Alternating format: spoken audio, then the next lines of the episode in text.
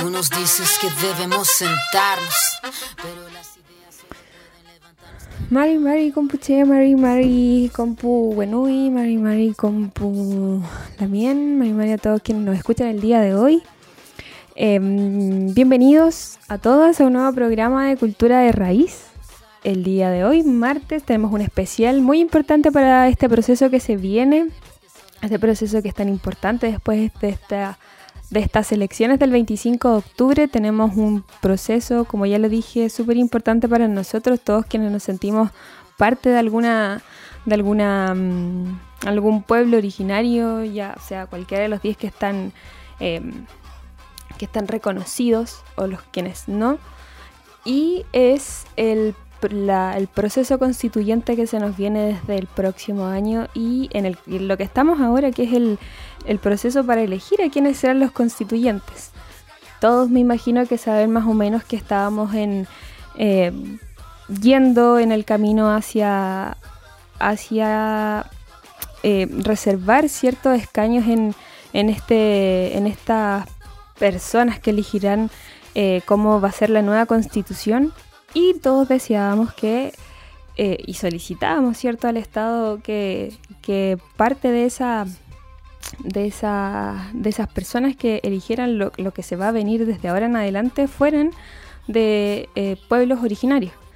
Sabemos que en el país hay 10 pueblos reconocidos, pero em, están distribuidos a lo largo de todo este territorio. Y por esa razón es que el día de hoy vamos a tener una larga conversación, va a ser todo el programa, no vamos a tener, vamos a tener dos invitados, pero vamos a hablar del mismo tema.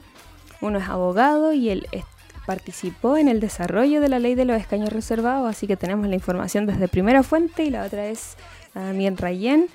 Eh, Alarcón Lipín, con quien ya habíamos conversado, ella es parte de la organización estudiantil Tra eh, de la, de la PUC, Así que tenemos ahí visiones bastante holgadas de lo que se viene. Nos dejaron demasiada información, así que atentos, como ya lo voy a decir, ya me van a escuchar durante todo el programa.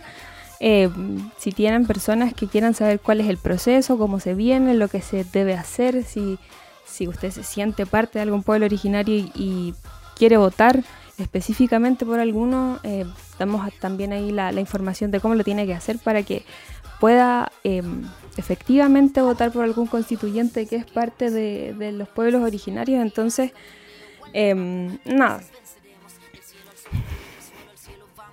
si escucharon algo es porque estoy en la casa y estamos grabando esto. nada que hacer, ¿cierto? Esto es parte de, del home office, del, del home office, ¿cómo le dicen? Del teletrabajo, sí, home office. Mi hermana en este minuto me molestaría porque estoy usando palabras en inglés y no en, español. Pero bueno, Daniel Yanco, si me escuchas, puedes reírte todo lo que quieras de mí. Pero por lo pronto, a todos quienes nos están escuchando, los vamos a dejar con unos. Recuerden que este es un programa de radio, este es un programa online, pero también escuchamos muy buena música. Eh, entonces, aparte de la conversación, se pueden distraer un ratito con, con, la, con la música y con la información que viene a continuación. Así que Álvaro, nuestro radio controlador, que está ahí editando eh, y haciendo todas sus magias para que esto llegue eh, de la mejor forma eh, a sus oídos. Vamos con esa primera canción y los dejamos invitados. Recuerden, y esto, sorry lo latero, pero lo voy a decir siempre para que sepan de dónde nació esto. Eh, si no nos han seguido, si no nos em, han escuchado antes, nosotros nacimos a través de un, Instagram que se llama Cultura de Raíz, donde entregamos información sobre la cultura del pueblo mapuche. Y si quieren conocer más, si quieren saberla más, eh, saber más información de aquello, arroba cultura.de en Instagram.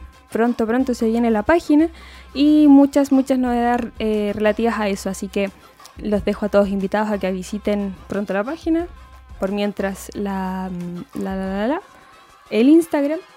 Y además contarles que em, se nos vienen programas en el mes de enero bastante interesantes con eh, algunos invitados internacionales, igual que el programa pasado, así que los dejo súper invitados, no me extiendo más. Álvaro, adelante con esa música y recuerden que nos escuchan por aerradio.cl.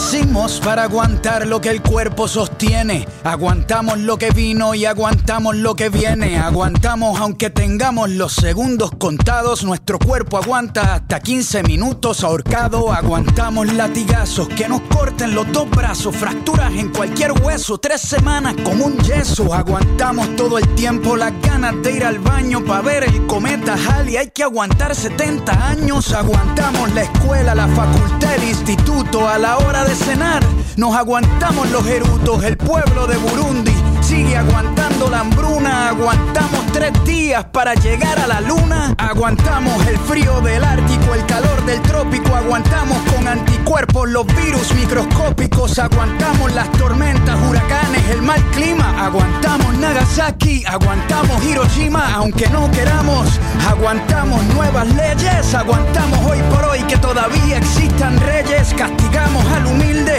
y aguantamos al cruel. Aguantamos ser esclavos por nuestro color de piel. Aguantamos el capitalismo, el comunismo, el socialismo, el feudalismo. Aguantamos hasta el pendejismo. Aguantamos al culpable cuando se hace el inocente. Aguantamos cada año a nuestro presidente. Por lo que fue y por lo que pudo ser, por lo que hay, por lo que puede faltar, por lo que venga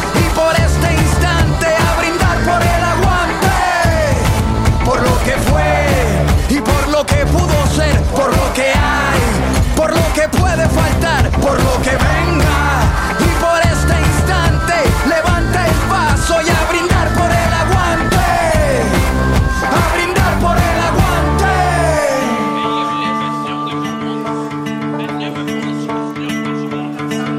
Aguantamos cualquier tipo de dolor aunque nos duela. Aguantamos Pinochet, aguantamos a Videla, Franco, Mau, Ríos, Montt, Mugabe, Hitler, y Amin, Stalin, Bush, Truman, Ariel Charón y Hussein. Aguantamos más de 20 campos de concentración cuando nadas bajo el agua. Aguantas la respiración para construir una pared.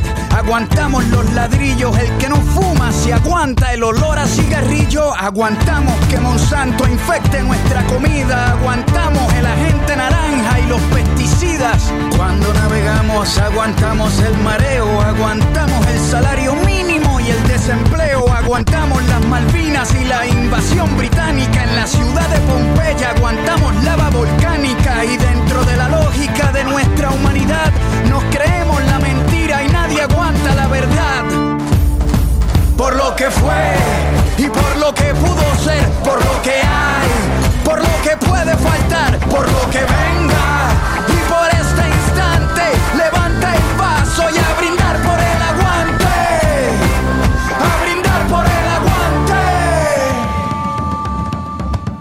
Aguantamos al ateo, al mormón, al cristiano, al budista, al judío. Aguantamos al pagano, aguantamos el que vende balas y el que las dispara. Aguantamos la muerte de Lennon, la de Víctor Jara. Aguantamos muchas guerras, Vietnam, la guerra fría, la guerra de los 100 años, la guerra de los 6 días. Que aguanten la revancha, venimos al desquite. Hoy nuestro hígado aguanta lo que la barra invite.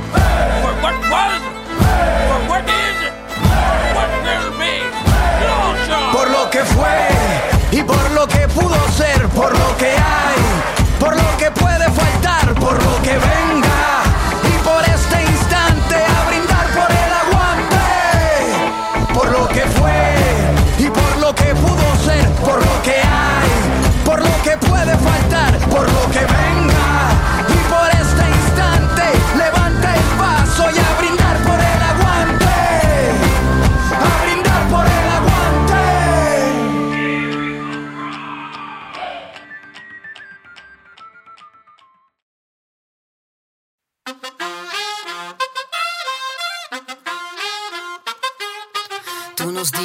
Debemos sentarnos.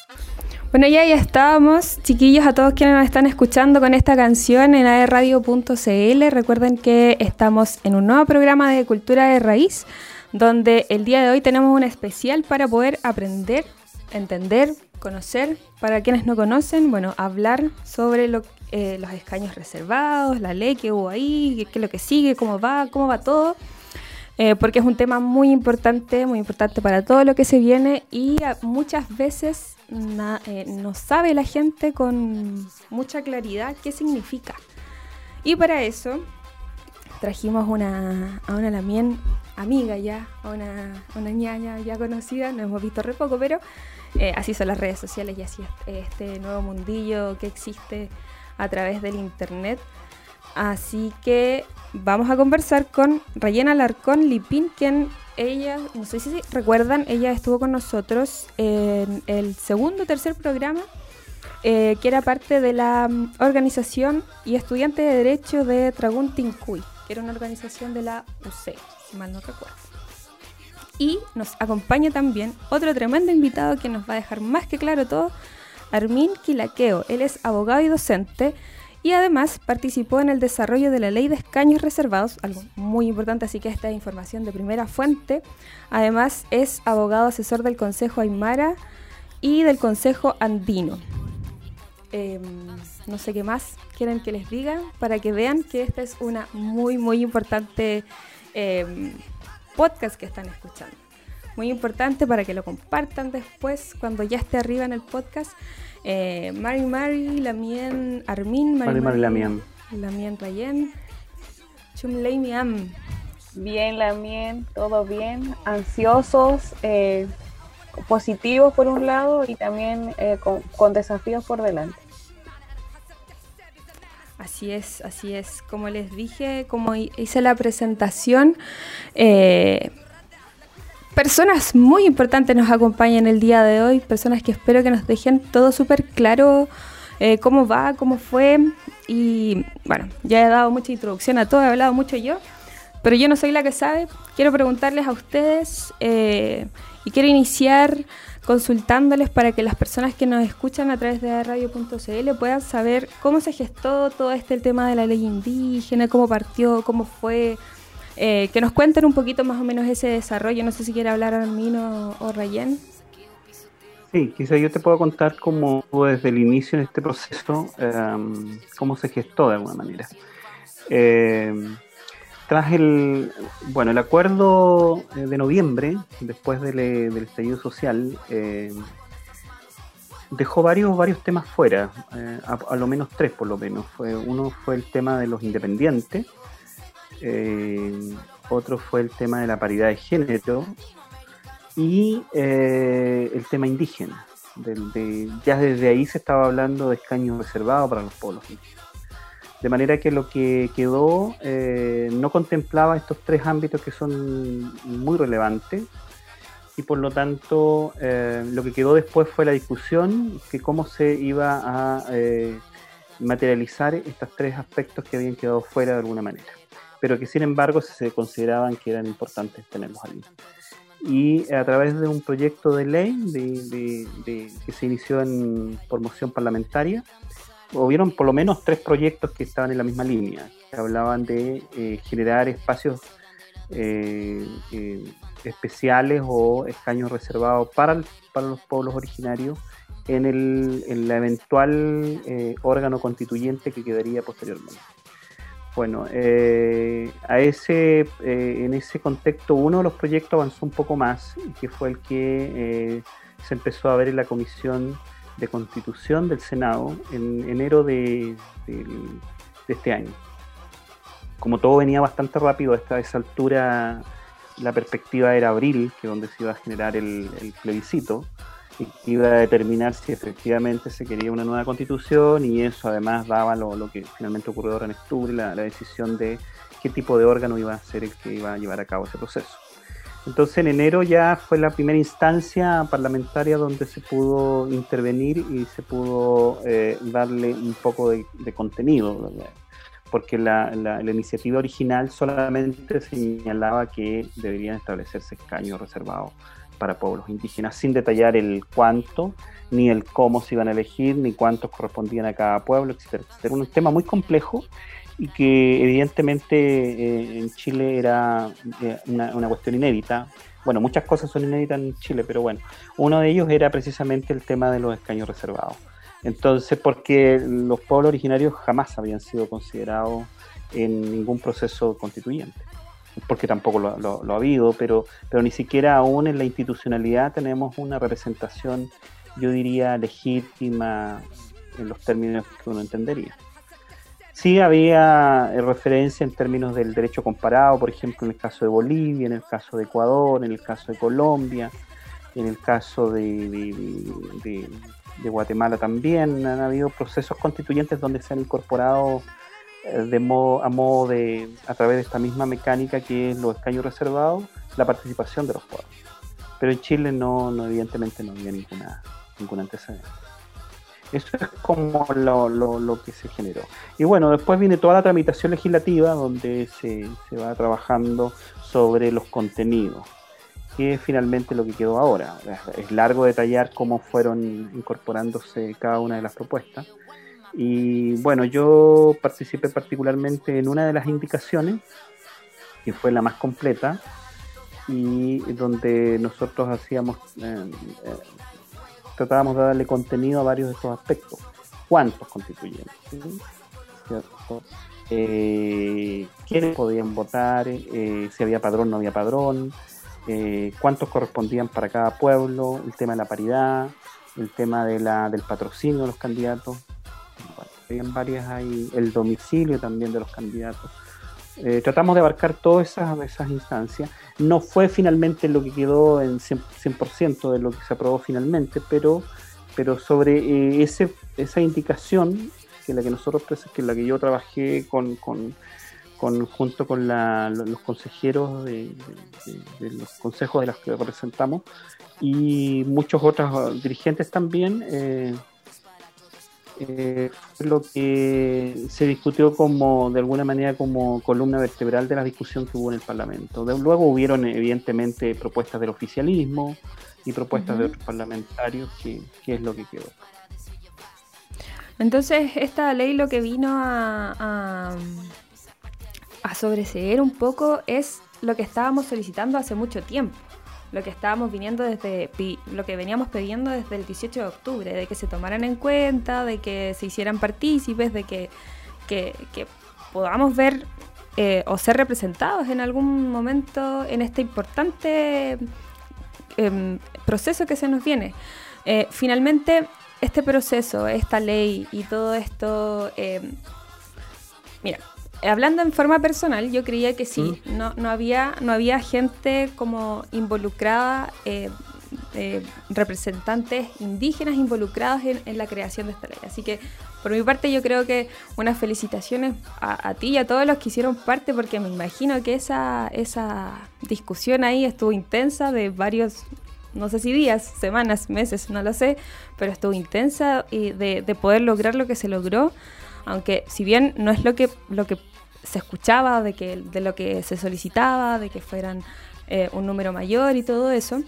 Eh, sí, se pudo lograr y eso es un gran, un gran, muy, muy, muy gran avance. Así que de mi parte, felicitaciones también por, por el trabajo ahí que se hizo. Me imagino que estar discutiendo con esos, esas personas ahí no, no debe ser muy fácil. No debe ser muy fácil. No, no, no evidentemente había, hay muchas, había intereses. Lo que pasa que el, yo hay unas cuestiones que quiero dejar ir dejando un poquito claras, por lo menos desde mi posición, y que un poco comparto también con la mía en, Rayén.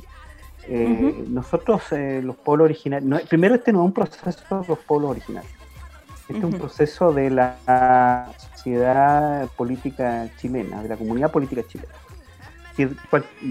desde, desde las distintas miradas uno puede estar de acuerdo, no estar de acuerdo, haber querido más, querido menos, estar un poco con cierta desazón, como están en algunos sectores, pero, pero lo que ocurrió fue a través de la movilización y de la fuerza de alguna manera ciudadana. El poder de alguna manera de la calle, uno diría entre comillas, fue la que impuso este proceso, porque de otra manera tampoco se podía hacer.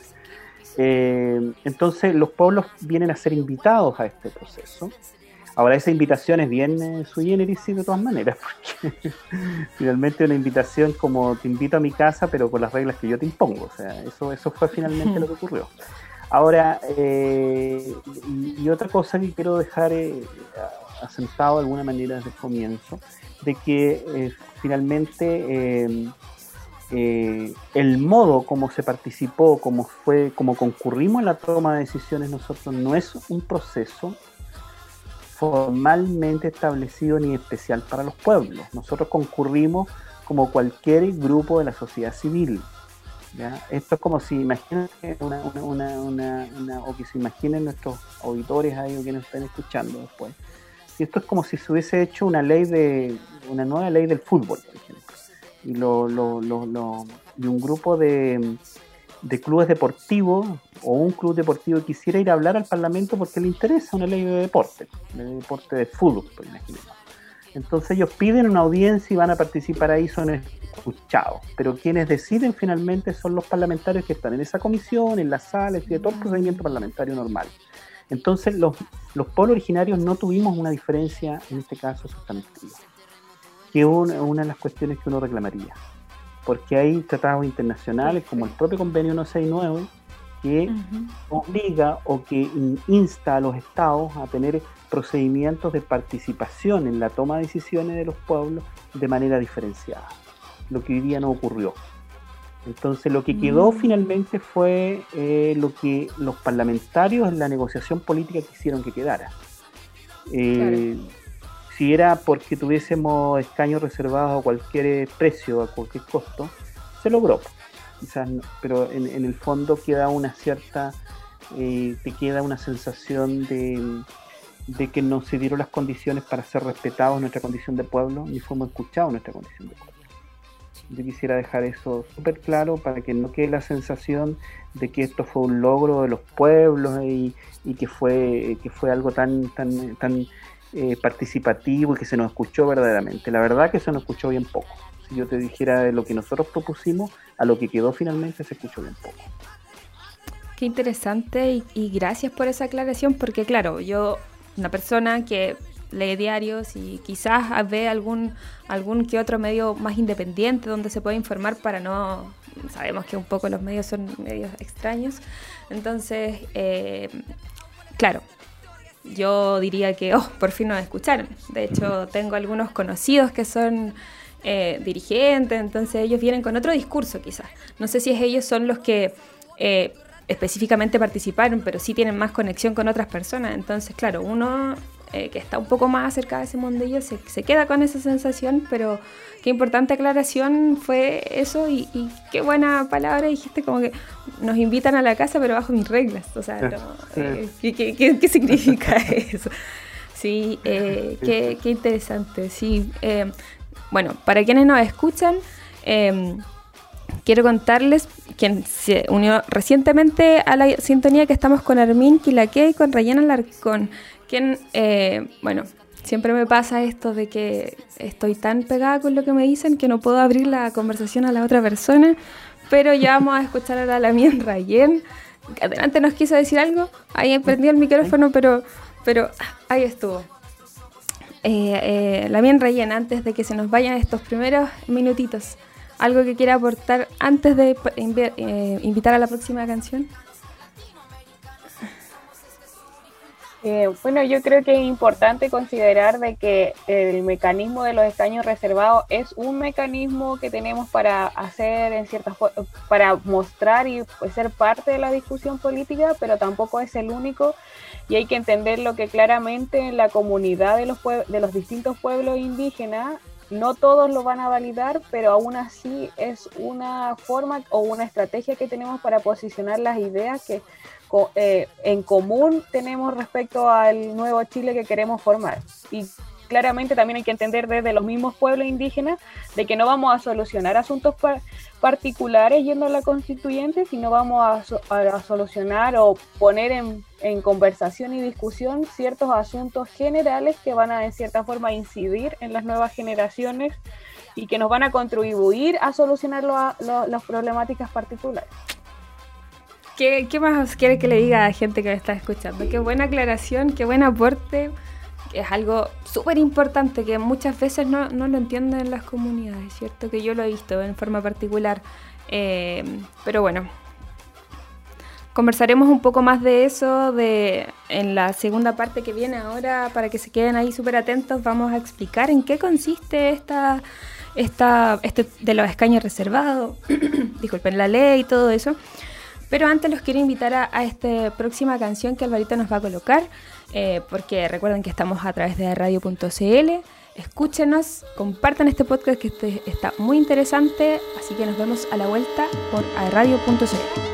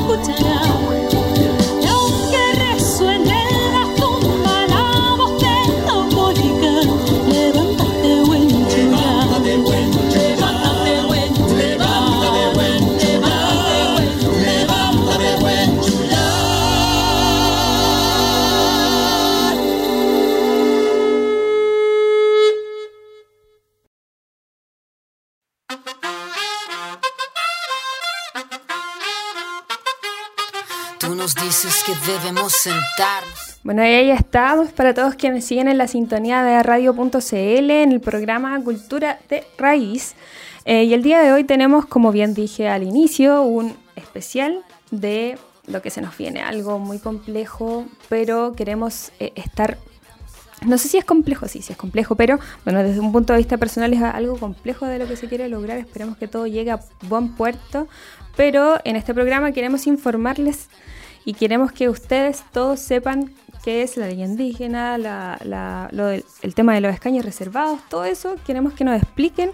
El día de hoy trajimos a dos personas que ya los presentamos. Ahora ya dijimos eh, en el backstage, Rayen, es tu momento de conversarnos, que nos expliques un poco mejor. Rayen es una, eh, la mía bastante joven, así que me imagino que va a poder conversar. No, digo que eh, profesor Armin no, no estoy diciendo eso, pero quizás eh, nos pueda dar en un lenguaje un poco más, eh, eh, no sé, más coloquial, nos pueda explicar qué es la, esta, esta ley de, de reservados, de qué se trata, como para que podamos entenderlo mucho mejor de lo que nos dicen muchas veces en, en medios de comunicación que no se entiende, la verdad. Rayen. Mm, mira, ahí ya hay algo que yo no sabía, de que iban a ser huarquenes. Ahí ya no, no, no, sabía eso, creí que era como representante, así como el típico que uno se espera. Y...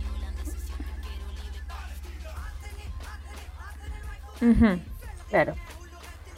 Bueno, no sé si tan coloquial porque al final el estudio de una disciplina uno lo adoctrina un poco con el lenguaje, pero vamos a hacer el intento. Bueno, yo creo que lo principal o el fundamento que tiene la ley de escaños reservados que se haya aprobado para formar parte de la constituyente es que dentro de los 155 asientos que va a, tener la constituyente, la convención, van a haber 17, 17 que van a ser ocupados solamente por representantes indígenas en la calidad, de cierta forma, como lo hemos denominado aquí con el Amien Armin, de huerquenes de los pueblos y van a tener una connotación diferente. Eso también hay que, tenemos que empoderarnos de la modificación de la ley y hacer parte de que los candidatos y, candidatas a la eh, me comentabas cuando la eventual elección eh, nos estábamos poniendo eh, no van a ser un constituyente común, no van a hablar por un grupo determinado de personas o un conjunto de ideas, sino van a hablar en representación de los pueblos indígenas y somos, somos las personas individuales pertenecientes al pueblo indígena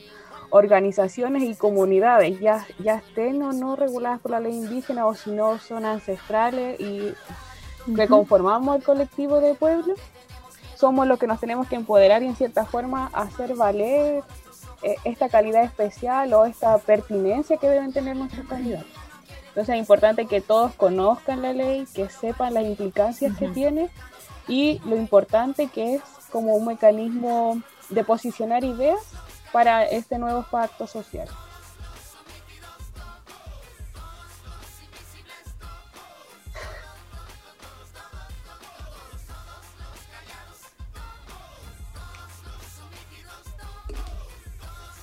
No, claro, pero es como la connotación que nosotros hemos intentado bajarle, porque yo creo que una de las falencias que tiene la democracia chilena es que no hemos quedado en la democracia representativa y no en la democracia participativa. Y es algo que los pueblos indígenas tenemos desde, sobre todo el pueblo mapuche, desde los inicios, que somos un pueblo principalmente oral, que dialoga, que toma las decisiones en colectivo y mirando el bien común del love del territorio. Entonces yo creo que eso sería pertinente hablarlo y sociabilizar en ciertas formas, que nuestros candidatos y representantes de la constituyente no vayan a hablar por sí solos, sino también hablen, hablen en conciencia y bajen la información a los, a los territorios. Ah, pero estamos a puertas, a puertas. Ahí, muy, muy encima.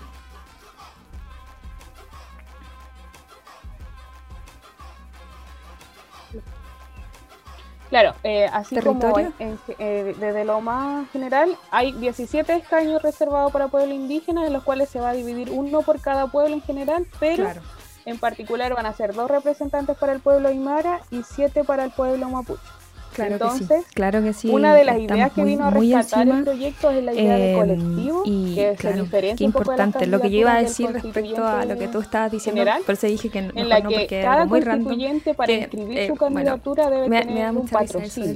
Y este patrocinio, en el caso del pueblo mapuche, legalmente tiene otra organización Es una cosa muy extraña lo que pasa con ese eh, certificado. Ser validado a través de cinco organizaciones indígenas, de acuerdo a la ley indígena 19.253 y o dos comunidades. Y también habla, eso era en un principio, y en la modificación o dentro de la discusión parlamentaria, a tres comunidades. Se habló, se habló sobre, se, se, los parlamentarios más bien oficialistas eh, pusieron la condición de que pueden ser 120 firmas de personas con certificado de calidad indígena con CONAL lo cual igual habla un poco del individualismo, de cómo se piensa la política chilena y que no entiende muy bien la idea de colectivo que tienen los pueblos indígenas dentro de su cosmovisión y estructura política interna.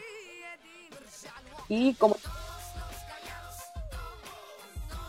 y claro, pues el caso para la inscripción es la se rige por la ley general que es del CERVEL, que habla que es eh, la fecha límite es el 11 de enero no tuvimos... Claro, por eso, por eso es importante que las organizaciones indígenas de distintas, eh, de distintas, claro, distintos territorios y distintos objetivos se organicen entre cinco o más o territorialmente por comuna, por región, para que levanten sus candidatos con pertinencia y que les respondan de cierta forma a ellas.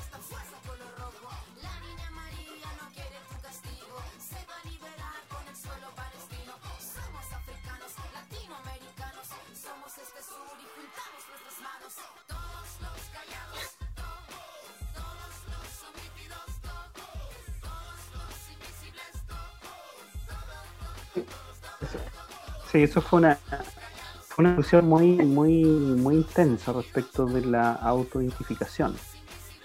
¿ya? Eh, fue uno de los, inclusive fue el primer tema que trataron, eh, que trató la comisión mixta, que luego de que no se llegara a acuerdo en el Senado, pasó a comisión mixta, eh, es decir, que habían representantes del- de la Cámara de Diputados y de senadores, y unas largas discusiones que no sé si alguien por ahí la estuvo siguiendo, pero duraron hasta las cuatro y media de la mañana, una cosa pero impresentable, eh, que a esta altura ya empiezas a hablar cualquier cosa, pero bueno, en fin.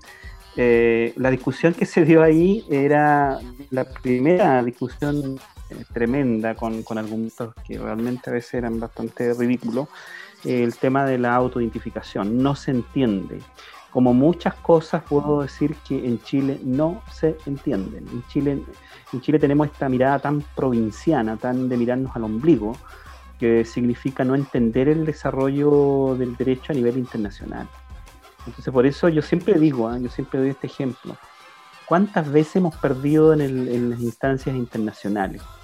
Hace poco eh, eh, volvió a ser eh, condenado Chile, esos son temas que no salen en la- los medios de comunicación oficiales o, comunes. Chile vol- volvió a ser sancionado por eh, el caso de un juez que eh, recurrió a la Corte Interamericana y Chile fue sancionado por eh, vulnerar la, la libre expresión de, de- de- derecho a la libre expresión que tenía ese juez, porque hizo una tesis donde cuestionaba un poco a la a, la- a la- a sus superiores, en el caso de la Corte Suprema o los Tribunales Superiores de Justicia, por no haberse eh, manifestado de- en, un sentido de protección de los derechos humanos. Y, bastó con que él tuviera una, mi- una mirada crítica en su tesis para que el- el- lo- los tribunales superiores, que son jerárquicamente además son los que los supervigilan a, lo- a los jueces locales, a los jueces de primera instancia, fue, fuera sancionado por eso. Entonces él contó que era una sanción injusta y recurrió al Tribunal Internacional. Y fue, no, afuera, Chile como Estado tiene que defenderse como Estado. Y la defensa fue absolutamente pobre e insuficiente al punto que Chile fue sancionado. Entonces Chile siempre tiene una mirada muy localista que no entiende lo que es el derecho internacional. Entonces, una de uno de los derechos que está consagrado en el convenio 169 es la autoidentificación porque es el derecho que tiene la propia conciencia del individuo de sentirse parte de o perteneciente a un grupo determinado. Entonces, eso debería ser como el elemento esencial, dice, para diferenciar a, los, a quienes pertenecen o no a un pueblo original.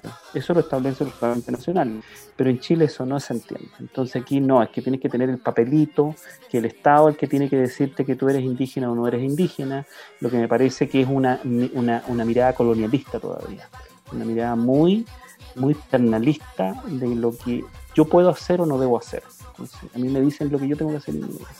Entonces ahí fue una discusión que se dio largamente. Es es un poco para complementar tu, tu, que yo creo que es la sensación que tenemos mucho. Tú lo tienes de esa, de esa lógica de que tenés que tener este papelito y mostrarlo. Yo no lo he hecho tampoco, pero, pero bueno. Ahora, eh, a ese punto quisiera agregar que eh, se va, eh, la, reforma quedó, que también nosotros lo habíamos propuesto simplemente con la posibilidad de que tú llegaras a la mesa y te autoidentificaras. Bastara eso para poder ser, que no, no te tuvieran otro, que no te pidieran más eh, que no te pidieran un certificado, gritar, nada, porque eso significa agregar una carga Claro. adicional Claro. a las dificultades qué- que tenemos qué los pueblos para eso de participar. que se sigan Ah. poniendo Entonces, claro, muralla eh, tras y además muralla las y- condiciones que estamos viviendo. Pero Y ahí vemos la importancia una- una y creo yo, y diría, en, eh, en una forma muy personal de ver, la ley.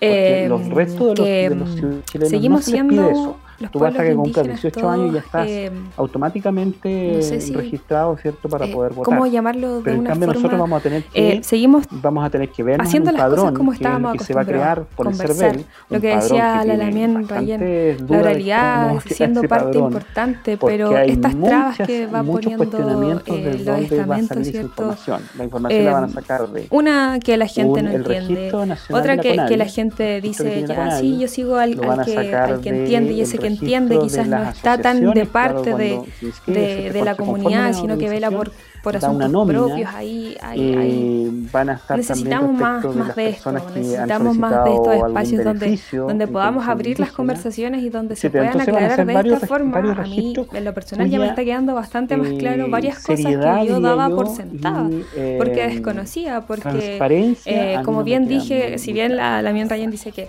claro, Entonces va a una generarse ese padrón, que dirige un poco pero sobre la base el- de una realidad que, como eh, es ahí precaria en este país.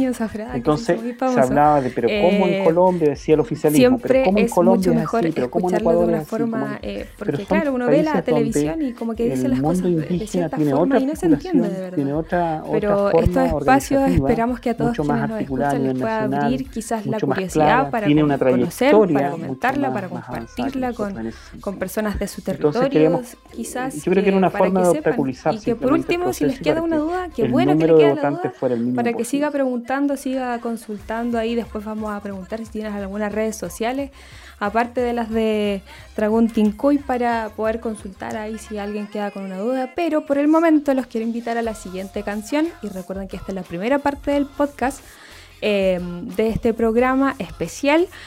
Eh, y nos vamos a la siguiente canción. Recuerden que nos escuchan por aerradio.cl.